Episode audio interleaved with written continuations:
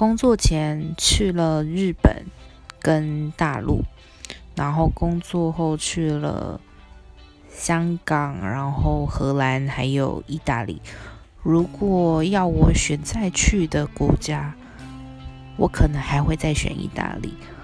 人家都说意大利是个浪漫的国家，我觉得对我来讲，那里就是一个很多变的一个国家。因为，呃，我自己曾经去过南意，然后南意那边的人真的跟米兰那边的人人文风情都不一样，然后就会让你想要泡在那个很舒服的环境里面。